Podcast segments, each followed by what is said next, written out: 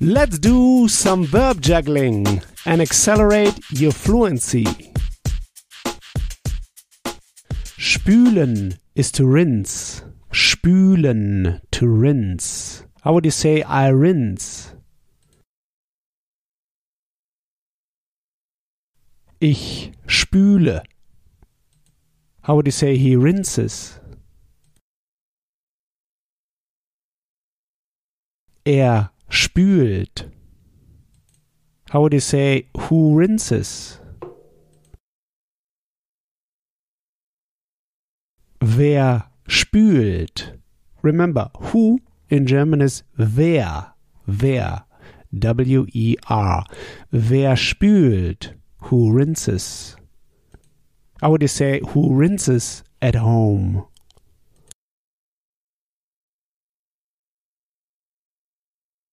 Wer spült zu Hause? Remember, zu Hause is this static idea of being at home. Zu Hause. Wer spült zu Hause? Who rinses at home? How would you say who rinses at home the dishes? Wer spült zu Hause das Geschirr? In German, we say das Geschirr, so we use it in singular. The dishes, in German, das Geschirr, neutral. Das Geschirr. So actually, it's who washes the dishes at home. But I will still use rinses. Who rinses the dishes at home? Who rinses at home the dishes? Wer spült zu Hause das Geschirr? You can also put it the other way around. Wer spült das Geschirr zu Hause? Who rinses the dishes at home? It doesn't matter. What is important is that the verb is at the right position. So at the second position here. Wer spült? Who rinses? Wer spült zu Hause das Geschirr? How would you say I rinse at home the dishes? Ich spüle zu Hause das Geschirr. How would you say the dishwasher rinses at home the dishes? Die Spülmaschine spült zu Hause das Geschirr. Die Spülmaschine is the dishwasher. In German, the rinse machine. Die Spülmaschine. One word, die Spülmaschine. Die Spülmaschine spült zu Hause das Geschirr. How would you say, do you or the dishwasher rinse the dishes?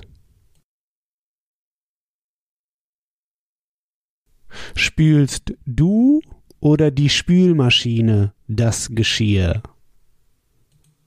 How would you say, I rinse myself at home the dishes? Ich spüle selber zu Hause das Geschirr. So we can say selber, myself. Selber. Ich spüle selber. I rinse myself. Ich spüle selber zu Hause das Geschirr. I rinse myself at home the dishes. How would say, I don't rinse myself at home the dishes? Ich spüle nicht selber zu Hause das Geschirr. How would you say, do you rinse with hot water?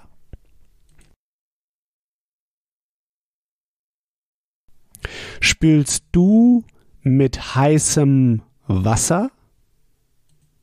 So you see, do you? We don't have do in German. We start with a verb.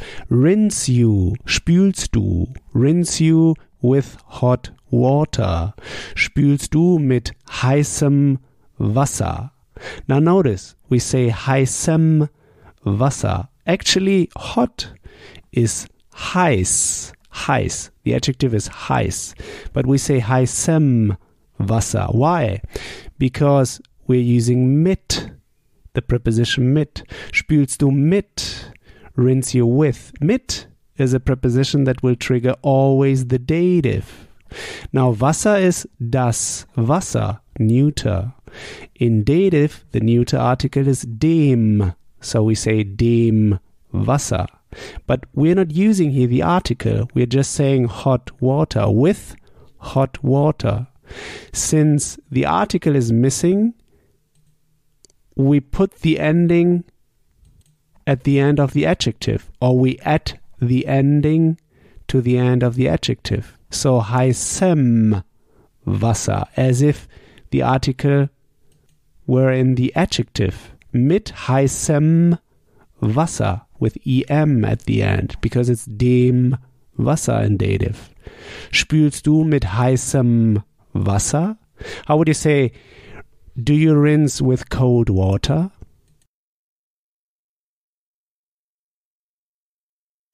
Spülst du mit kaltem Wasser?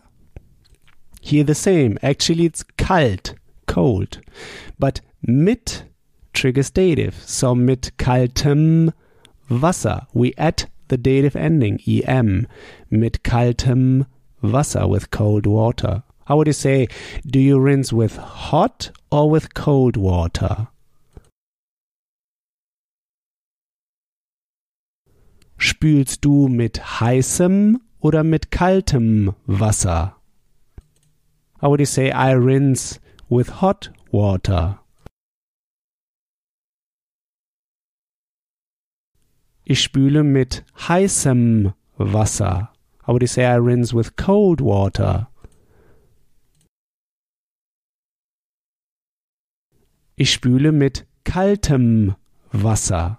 How would you say I rinse with warm water. Ich spüle mit warmem Wasser. Here the same, it's actually warm, but we add the em. Mit warmem Wasser. Ich spüle mit warmem Wasser. How would you say, I always rinse with warm water? Ich spüle immer mit warmem Wasser. How would say I always rinse with warm water the dishes? Ich spüle immer mit warmem Wasser das Geschirr.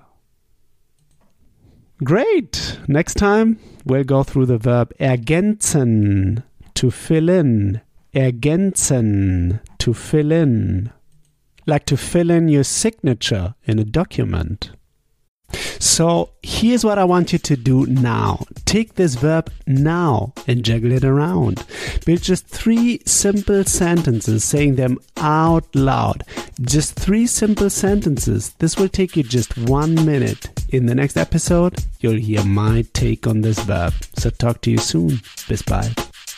If you want to get the script and translation of the key sample sentences I use in each podcast lesson, just head over to herrprofessor.com slash podcast and sign up to my newsletter at the top of the page. And in order to receive my emails, make sure to confirm your subscription in the first email I sent you. In each email, I will add the link to the podcast lesson and all the key sample sentences I use. Talk to you soon. Bis bald.